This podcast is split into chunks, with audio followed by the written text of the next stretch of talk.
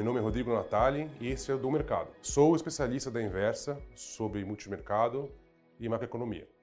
Confesso que levei um tempo até escolher o tema de hoje. Tem tanta coisa acontecendo toda semana que fica difícil decidir onde começar. Por isso pensei em começar pelo nome da minha especialidade, multimercado. E quando pensamos nisso, naturalmente pensamos nos fundos multimercado, o equivalente ao hedge fund americano, que pode operar comprado ou vendido em diferentes ativos, buscando ter retornos positivos em qualquer tipo de cenário. O nosso objetivo aqui é contar como eles fazem isso. Na verdade, como poucos fazem e como a maioria tenta fazer. E se é para começar, vamos do começo.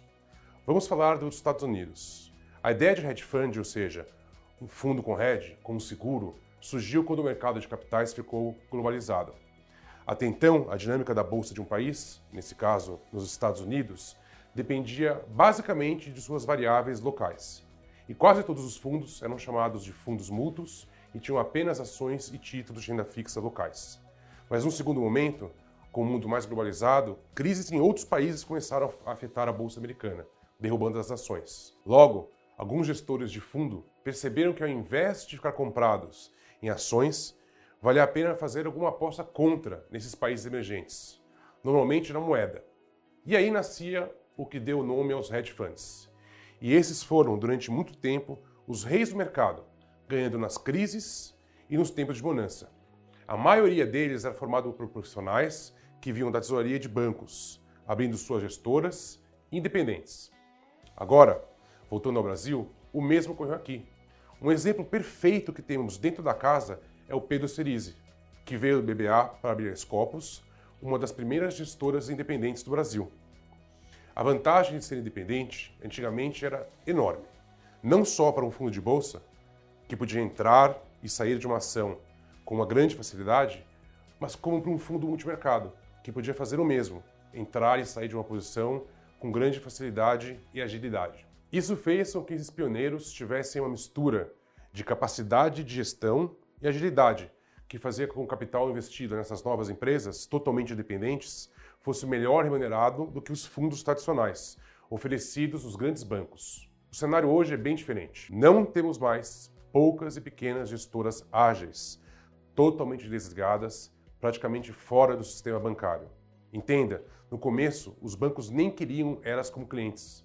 Não viam futuro, achavam que podiam ser concorrentes. E hoje, temos mais de mil gestoras no Brasil, administrando mais de 300 bilhões de reais. Hoje, são os maiores clientes dos bancos. E não imagine que existe capital humano suficiente para todas elas. Esse dinheiro ficou lento e concentrado e pior, e tende a operar em manada. Claro, existem várias exceções, mas podemos dizer que isso vale para a maioria.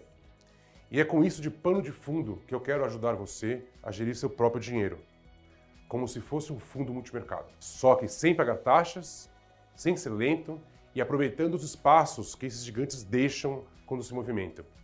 Um exemplo prático do efeito desse capital, o dólar. Quando as coisas pioram, todos têm praticamente a mesma ideia, comprar o dólar. Aí ele fica dias subindo, sem motivo, porque é muita gente fazendo a mesma coisa ao mesmo tempo. Acaba que a moeda sobe demais. O inverso é a mesma coisa. Quando algo melhora, todos resolvem vender as posições e o dólar fica dias caindo, mesmo sem notícia e até mesmo sem um bom motivo. Esse é apenas um exemplo. A nossa ideia aqui é explorar esse cenário e aproveitando que nós somos ágeis e sabemos como eles pensam. Continuamos na próxima com estratégias práticas. Obrigado. Esse foi do Mercado com Rodrigo Natália.